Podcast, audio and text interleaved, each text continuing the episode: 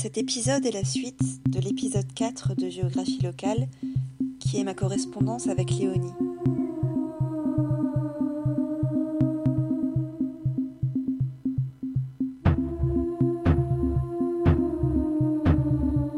Bonjour Léonie, nous sommes samedi, samedi 11 euh, mai.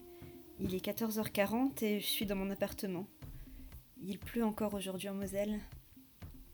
Je passe le week-end chez moi tranquillement avec une amie et là je suis montée m'isoler dans la chambre de mon fils qui n'est pas là pour te répondre. Alors, euh, non, je n'ai jamais expérimenté de relation ouverte. Je l'ai déjà envisagé, mais euh, chaque fois la porte s'est refermée pour plusieurs raisons variées, que ce soit une résistance de mon partenaire ou une peur de ma part. Euh, bref, ça ne s'est jamais réellement réalisé. Cela dit, c'est une configuration que j'envisage toujours en fait, hein, que je n'exclus pas du tout. Voilà, c'est vraiment une peur a priori, mais qui se fonde sur des réactions que j'ai déjà pu ressentir, et, euh, mais contre lesquelles je, peux essayer de lutter, je pense. Alors tu as évoqué euh, ta grossesse, et j'aimerais savoir si tu veux bien me parler de ça, et peut-être du contexte dans lequel tu la vis, et puis également de la façon dont ça a pu modifier ta sexualité.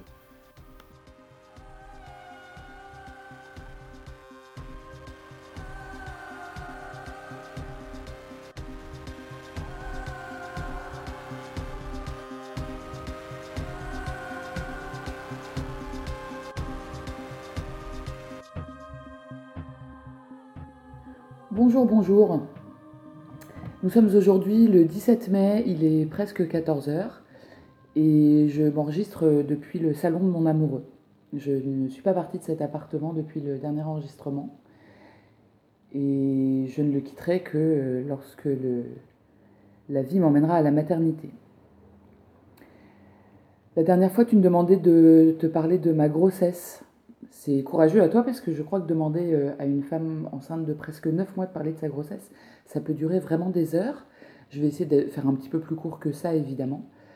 Et je te remercie d'avoir orienté un petit peu tes questions euh, de manière à savoir ce que je pouvais en dire parce que parce que c'est pas toujours très simple. D'ailleurs, à ce propos, je crois que ton enregistrement était un petit peu euh, amputé de. J'espère qu'il n'y avait pas tout un tas d'autres questions derrière puisque euh, je n'ai eu de ta part que le souhait de parler du contexte de la grossesse et de la manière dont ça pouvait impacter la sexualité. Je vais déborder certainement un petit peu, mais, euh, mais pas tant que ça.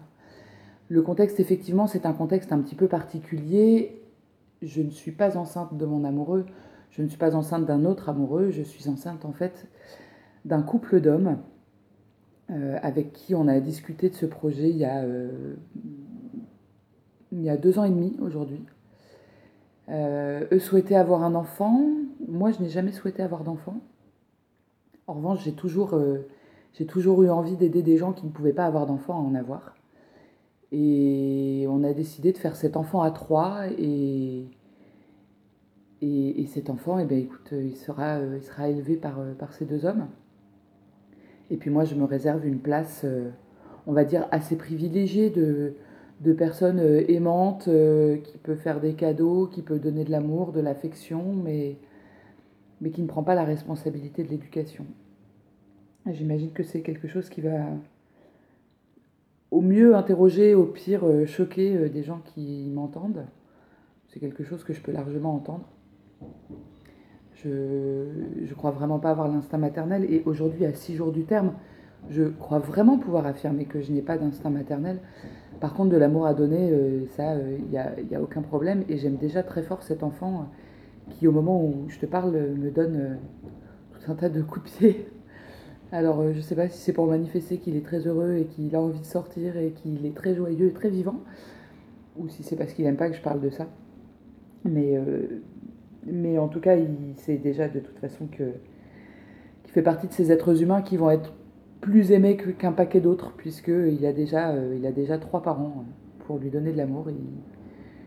Et, et, ça, euh, je, pense que, je pense que ça fait de lui un être déjà tout à fait privilégié. Et puis on va faire en sorte de, de lui donner le plus de bonheur possible de toutes les manières possibles, de toute façon.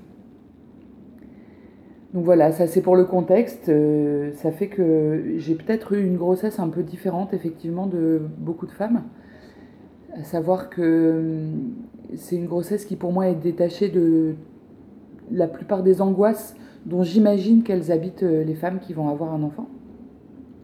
Euh, et même les couples qui vont avoir un enfant ou les gens qui vont avoir un enfant.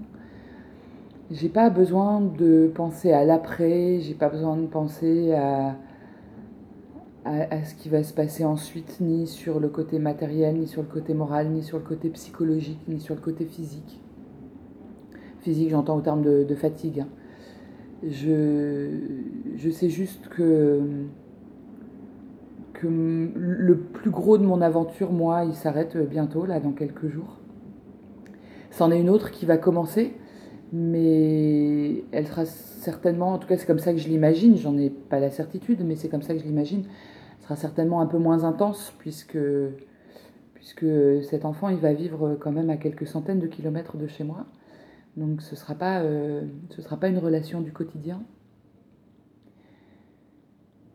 Donc euh, voilà, pour moi cette grossesse, ça a été un moment à vivre pleinement pour, pour elle-même en fait.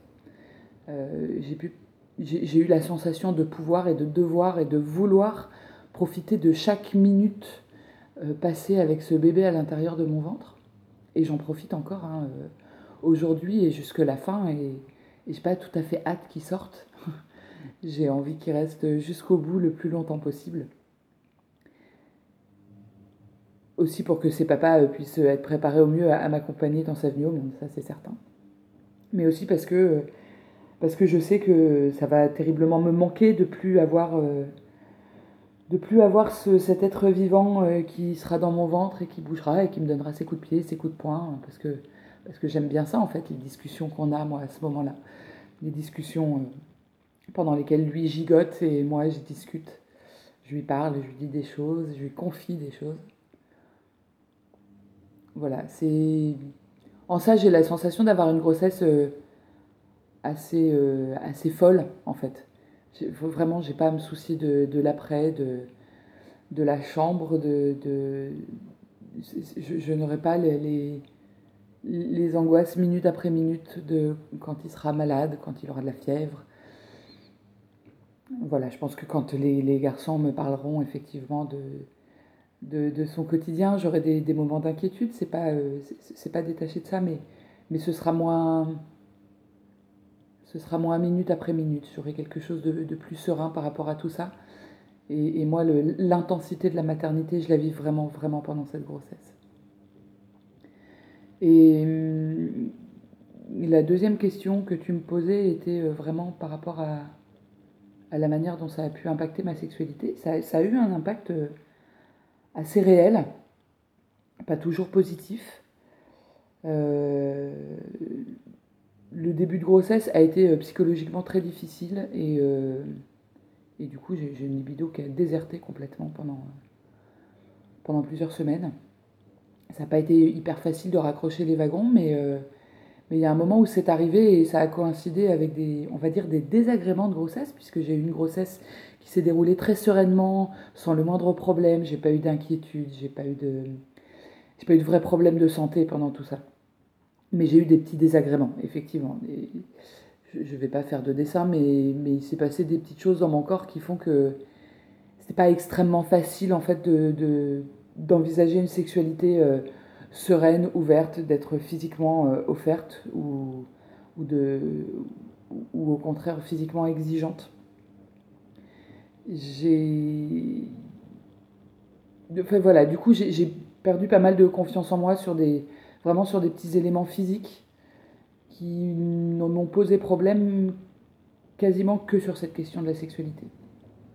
Et puis, euh, alors, euh, il y a aussi eu évidemment le, la réaction de mon partenaire principal, de mon amoureux, pour qui ça n'a pas toujours été hyper simple et pour qui ça ne l'est toujours pas. Alors là, en cette fin de grossesse, là, au moment où mon corps, euh, où mon corps déborde d'être enceinte, ça l'est euh, forcément encore moins.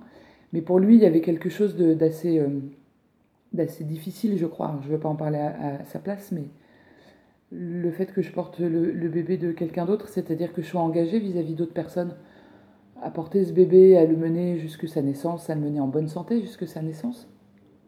Pour lui, c'était très compliqué de, de savoir comment, comment s'adresser à mon corps euh, physiquement et, et c'est quelque chose que je respecte, c'est une difficulté que je respecte parce que parce que c'est parce qu'il n'y peut rien, je crois, parce qu'il n'avait pas hyper envie euh, que ça puisse être un problème entre nous cette grossesse, en tout cas euh, sur la question sexuelle, et qu'au moment où ça le devient un peu, ben il le subit un peu comme moi.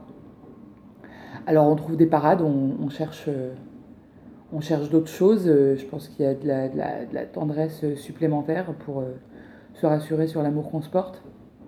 Et moi, à titre personnel, ben euh, oui, j'ai redécouvert euh, ma masturbation, j'ai redécouvert mon plaisir. Dans des moments où je pouvais me donner du plaisir, je traverse aussi des périodes où je suis incapable de me donner du plaisir, où je suis incapable de me faire jouir. Ça ne veut pas venir, ça ne. Voilà, comme si mon corps disait non, non, c'est pas, pas de ça dont il s'agit, en fait, ton plaisir, c'est pas celui-là, il n'est pas sexuel. Ok, tant pis, ça me manque, hein, je vais pas mentir, ça me manque terriblement. Mais, euh, mais c'est comme ça. J'ai essayé plein de trucs. Hein. J'ai essayé de, de me mettre devant, devant des pornos. J'ai tapé plein de mots-clés de trucs dont je pensais que ça allait m'exciter. J'ai, bah, on parlait la semaine dernière du fait de, de, le prendre, de prendre des photos, de faire du porno moi-même. En tout cas, de, de, produire des images pornographiques. Ça m'a pas mal excité au début. Aujourd'hui, c'est moins de l'ordre de l'excitation sexuelle. C'est quelque chose de très amusant et j'adore. C'est quelque chose que j'adore faire mais ça ne me parle pas de plaisir sexuel. Euh, j'imagine que ça reviendra, enfin j'imagine, non, j'espère, j'espère que ça reviendra. Je n'ai aucun doute sur le fait que ça reviendra, enfin. Euh, mais c'est vrai que c'est quelque chose qui a été assez déroutant pendant cette grossesse, la fluctuation de libido et le fait que ben, quand la mienne était là, euh, elle n'était pas toujours là en face. Et c'est quelque chose qu'il faut gérer émotionnellement aussi, hein, sachant que sachant qu'émotionnellement, on a déjà beaucoup de choses à, gérer. Et euh, voilà, mais c'est pas. Euh, il n'y a pas de catastrophe. En tout cas, je ne le vis pas comme une catastrophe. Et puis, euh, et puis dans les moments qui ont été, on va dire, compliqués pour mon amoureux, mais qui étaient sereins pour moi, dans mon corps, je me suis aussi offert des, des rencontres très chouettes avec des hommes pour qui c'était beaucoup moins un problème. Peut-être parce qu'ils avaient déjà été papa et qu'ils avaient déjà eu l'occasion de faire l'amour à des femmes à qui ils avaient fait un bébé. Et il y avait quelque chose d'assez euh, d'assez léger avec ces gens-là. Et, euh, et, ça a été des grands moments de plaisir pour moi. Voilà, je crois que c'est ce que je peux raconter sur cette grossesse. Euh, je ne sais pas si tu as d'autres questions, tu n'hésiteras pas. Peut-être encore une fois, je suis passée à côté de certaines choses. Mais voilà, c'est presque étrange de, de, prendre du recul sur tout ça alors que, alors que là, je suis presque déjà dans l'accouchement. En tout cas, j'y pense beaucoup, j'ai hâte, j'ai très très hâte de vivre ce moment-là. Voilà. Euh, j'espère que je serai en mesure de te répondre bientôt. j'espère que, que je... Oui, j'espère qu'on va pouvoir rééchanger encore une fois avant que, avant que je ne parte mettre au monde ce bébé. Mais... Si c'est pas le cas, je sais déjà que tu sais faire preuve de patience. À bientôt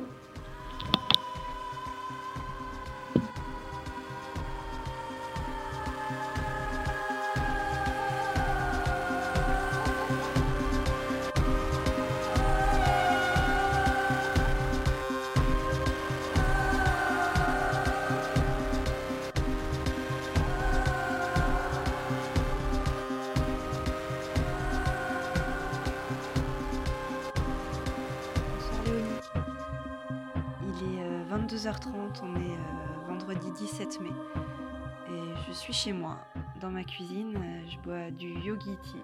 Et tu sais, sur euh, les étiquettes de yogi il y a toujours des, petits proverbes, un peu comme dans les cookies fortune. Et là, le mien me dit Dein Wissen ist deine Stärke. Parce que je l'ai acheté en Allemagne.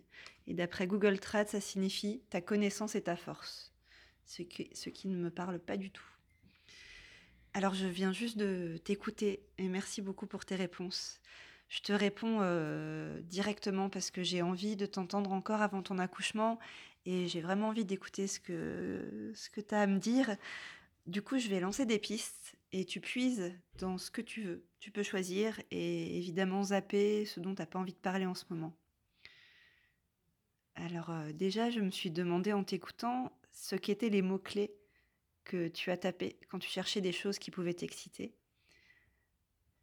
Sinon, est-ce que tu as envie là de parler de tes autres relations en dehors d'Emery Est-ce que ce sont des histoires longues avec un engagement affectif et amoureux ou peut-être plutôt euh, des aventures courtes et physiques?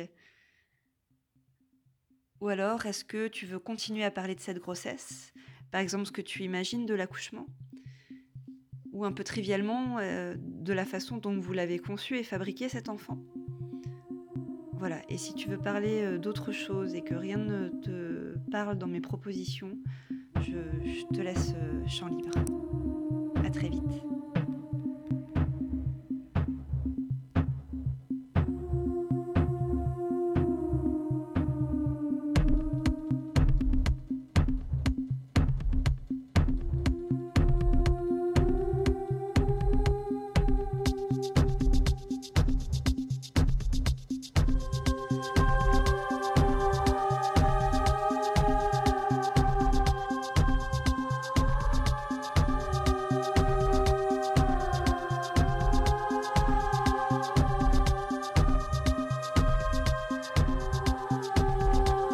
Bonjour, il est 15h15.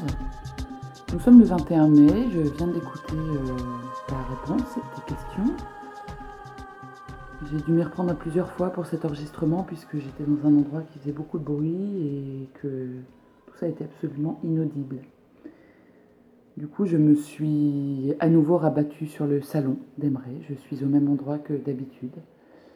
La lumière est plutôt chouette une après-midi calme. Et je vais aller rejoindre euh, dans quelques temps les papas euh, du bébé avec qui on va aller euh, manger un goûter dans le parc de la Tête d'Or. Alors tu m'as donné plusieurs pistes effectivement de discussion et je t'avoue qu'en écoutant, je me suis dit ça non, ça oui, ça non, ça oui. Et en fait je me suis dit bah, tout, ce, tout ce pourquoi je me dis que j'ai pas envie d'en parler, en fait je vais y aller, je vais le faire. Ça me paraît être ça me paraît être le jeu. Tout d'abord, il y a cette question des mots-clés que j'ai tapés euh, par rapport à ces vidéos, que j'ai cherché évidemment. Euh, quand je disais la dernière fois que je. je, pour, euh, parmi les rares fois dans ma vie où je suis allée chercher du porno, il y a cette période de grossesse. Je pense que tu vas être très déçu et les gens vont être très déçus puisque je suis en fait allée chercher des choses très simples. Les mots-clés sont à peu près toujours les mêmes orgasme, cunilingus et parfois lesbienne. Euh, je me suis pas mal interrogée sur pourquoi ces mots-clés-là, puisque, euh, comme je l'ai déjà dit, je me sens pas du tout lesbienne en fait.